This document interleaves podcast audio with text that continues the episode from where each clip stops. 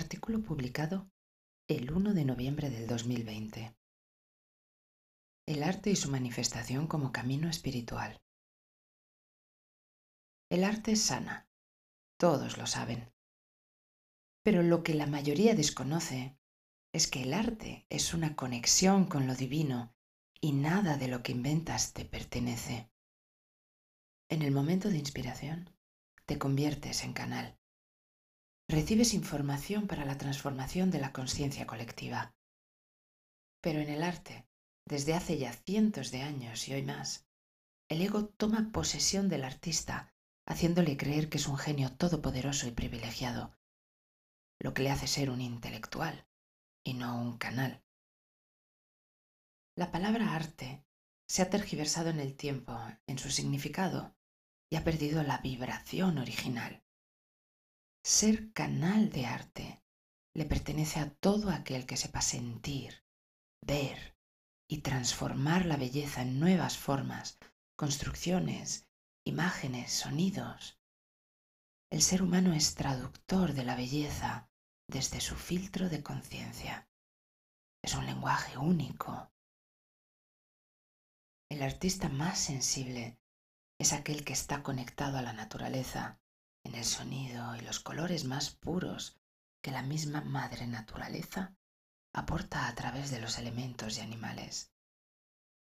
El artista nace independientemente de su estatus social y cultura. Nadie se convierte en artista. El único impedimento para crear es el ego, porque al ser éste quien crees que crea, lo que únicamente hace es copiar lo que ya conoce y hacer una versión de lo que ya existe. Crear es construir desde la belleza la utilidad para transformar al ser humano directamente desde la vibración del alma. El arte no pasa por la mente, sino que va directo al alma. Si se queda en la mente, no es arte. El teatro, la música, la poesía, la pintura, la escultura, el canto, toda expresión que evoca transformación y te abre a explorar y entender la belleza, simplemente es arte. Toda manifestación de transformación que te lleva a comprender que eres un ser divino y te hace sentir más allá de tu realidad física, es arte.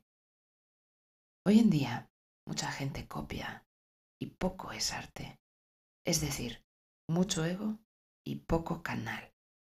Por eso la vibración del arte se ha ido perdiendo y su significado y apertura a comprender lo que es y para lo que existe no vibra en su frecuencia original. Hoy todo pasa por arte fácilmente.